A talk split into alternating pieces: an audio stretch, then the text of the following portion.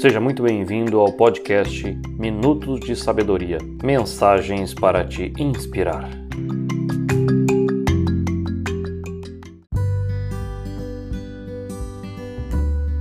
Hoje eu vou falar sobre a tigela de madeira. Um senhor de idade foi morar com seu filho, com a nora e com um netinho de 4 anos de idade. As mãos daquele velho eram trêmulas, a sua visão embaçada e os seus passos vacilantes. A família comia reunida à mesa, mas as mãos trêmulas e a visão falha do vovô o atrapalhavam na hora de comer. Ervilhas rolavam da sua colher e caíam no chão. Quando ele pegava o copo, o leite era derramado na toalha da mesa. O filho e a nora irritavam-se com a bagunça. Precisamos tomar uma providência com respeito ao papai, disse o filho.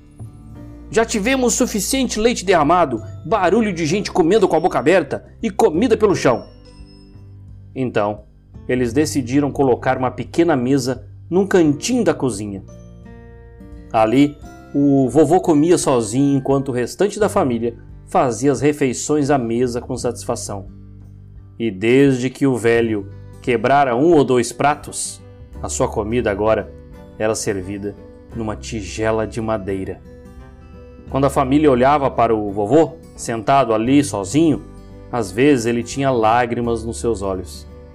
Mesmo assim, as únicas palavras que eles diziam eram demonstrações ásperas, quando ele deixava um talher ou comida cair ao chão. Mas o menino de quatro anos de idade assistia a tudo isso em silêncio. Uma noite, antes do jantar, o pai percebeu que o filho pequeno estava no chão manuseando pedaços de madeira, e logo veio conversar com ele e perguntou delicadamente para a criança: O que está fazendo, filho? E o menino respondeu docemente: Ô oh, papai, estou fazendo uma tigela de madeira para você e para a mamãe comerem quando eu crescer. O garoto de quatro anos de idade sorriu e voltou ao trabalho.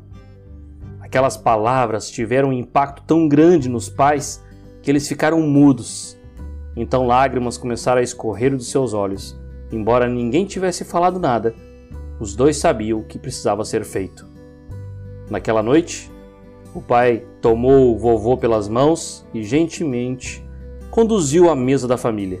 E dali para frente, até o final dos seus dias, ele comeu todas as refeições com a família. E por alguma razão, o marido e a esposa não se importavam mais agora quando um garfo caía, quando o leite era derramado ou quando a toalha da mesa era suja. Pense nisso agora. O que essa metáfora nos faz pensar? Como você vê a atitude do menino? Na sua visão, como devemos valorizar a família? Esse período de pandemia para muitos trouxe a oportunidade de ficar mais junto da sua família em casa. Pensa aí, reflita como você tem aproveitado esse tempo com seus familiares? Está aproveitando? Gostou dessa metáfora? Quer saber mais? Entre no meu site www.cristianobrasil.com.br e até a próxima semana.